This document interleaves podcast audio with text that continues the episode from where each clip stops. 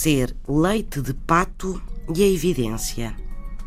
Pede-me um ouvinte que explique a origem da expressão leite de pato. Ora, de um logro, um ardil, uma fraude, mas também de uma coisa inútil ou ainda de algo sem valor, diz-se que é leite de pato. A expressão é muito divertida, apesar de apenas esconder uma evidência. Os patos não produzem leite, pois que são aves e não mamíferos. E como não existe leite de pato, a expressão remete para uma fraude ou ainda para algo inútil, sem valor. Leite de pato.